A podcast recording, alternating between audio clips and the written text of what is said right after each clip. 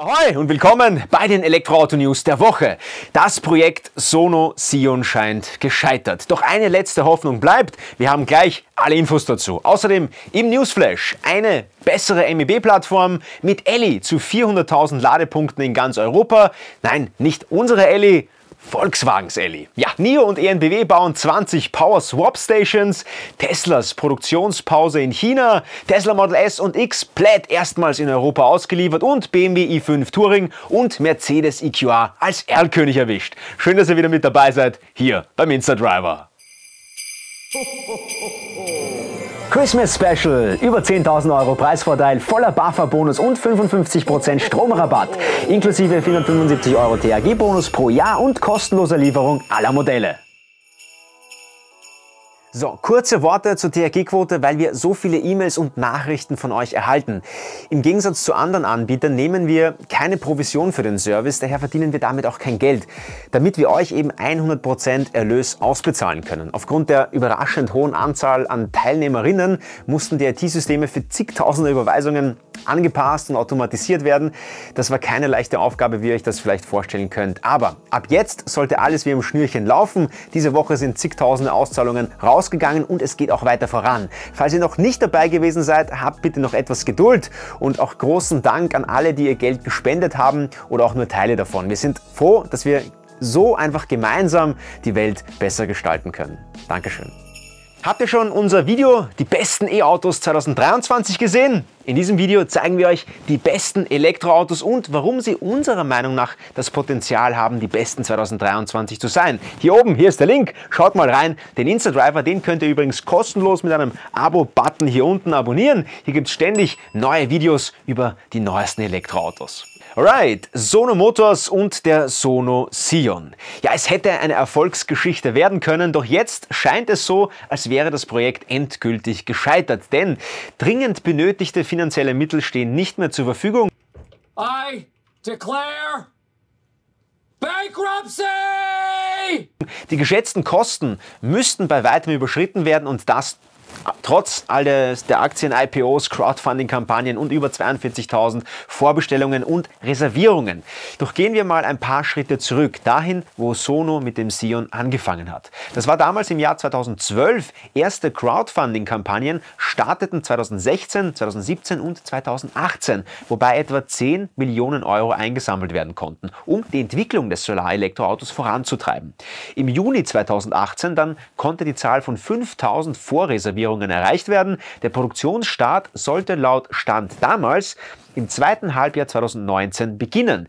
Das ist jedoch nicht geschehen. Stattdessen gab Sono Motors am 1. Dezember 2019 auf seiner Website bekannt, dass bis Ende des Monats 50 Millionen Euro benötigt werden, um das Projekt fortsetzen zu können.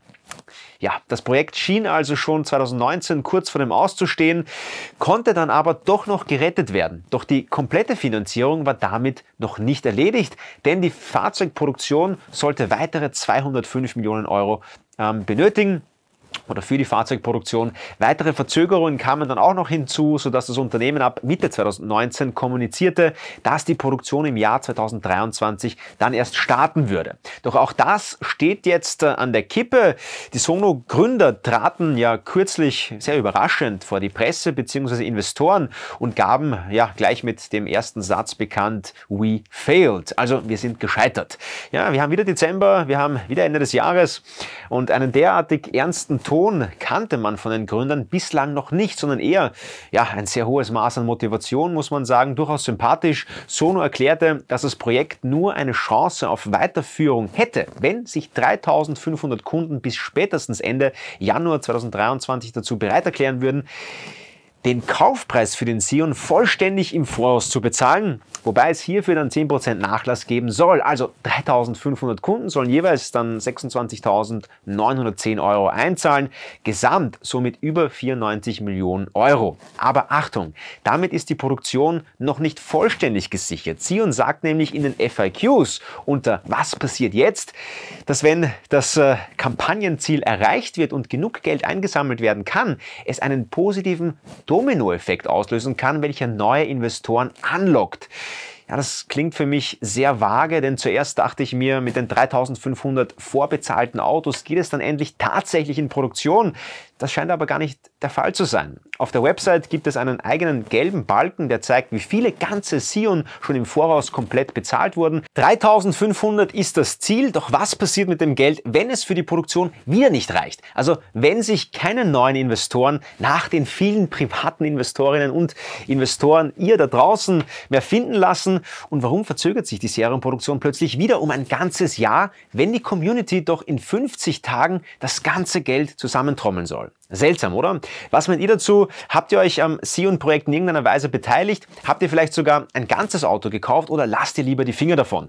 Schaut mal auf der Website, falls es euch interessiert, schreibt mir in die Kommentare. Lasst uns hier auf jeden Fall besprechen, was es mit dem Projekt so auf sich hat. Vielleicht habt ihr irgendwelche Insider-Informationen dazu. Dann schreibt das unten auch in die Kamera. Äh, in die Kamera. It's metaphorical! In die Kommentare. Würde mich auf jeden Fall interessieren. Und weiter geht's jetzt mit Ellie und 400.000 Ladepunkten in ganz Europa. Danke für den Wortwitz, Matthias. Schauen wir uns nun die Newsflash-Themen dieser Woche an. Und wir starten mit mir, Ellie. Ja, und mit schönen Nachrichten aus dem Hause Volkswagen. Die MEB-Plattform ist zwar natürlich nicht schlecht und bietet sowohl hinsichtlich Ladeleistung als auch reichweitentechnisch gute Werte. Allerdings geht die Entwicklung schnell voran. Die ganz neue Plattform SSP wird sich wohl auf 2030 verzögern und VW braucht jedenfalls davor eine Weiterentwicklung. Daher wird die MEB in einem ersten Schritt verbessert bis Mitte des Jahrzehnts, um auch weiterhin konkurrenzfähige Autos anbieten zu können. Unter anderem sollen Reichweiten von bis zu 700 Kilometer möglich werden und Ladeleistungen von bis zu 200 Kilowatt. Was sagt ihr dazu? Ist die MEB dann auch für euch wieder attraktiver? Mit Elli zu 400.000 Ladepunkten in ganz Europa. Ja, hohe Stromkosten, davon hört man derzeit leider immer wieder. Ab 17. Januar 2023 wird ja auch die deutsche ENBW die Preise massiv nach oben schrauben. Wir haben darüber berichtet. Wer jetzt auf der Suche nach einem weiterhin halbwegs günstigen Tarif ist, sollte sich unbedingt mal Elli ansehen. Nee, nicht diese Elli, diese Elli. Ja, der Drive City Tarif hat exakt dieselben Konditionen wie der ENBW Vielladetarif, noch bis, zu 17, bis zum 17.01. mit dem großen Vorteil, dass es nachts keine Blockiergebühr gibt. Ja, das ist wirklich ein Vorteil. Außerdem sind mit Elli 400.000 Ladepunkte in ganz Europa aktivierbar, womit Elli mittlerweile der größte Anbieter in Europa ist. Jetzt habe ich ähm, ja so viel über Elli gesprochen, dass äh, wir unbedingt wieder mit Elli weitermachen sollten. Here we go. Ja, danke Matthias. Ich weiß nicht, wieso du das so lustig findest. Aber naja, reden wir lieber über die erstmalige Auslieferung der Tesla Model S und Model X in Europa. Die ersten Kunden in Deutschland haben ihren Plätt übernommen. Wo seid ihr, liebe Plättfahrer? Was sind eure ersten Eindrücke? Ein paar Dinge haben wir schon aus den Datenblättern herauslesen können.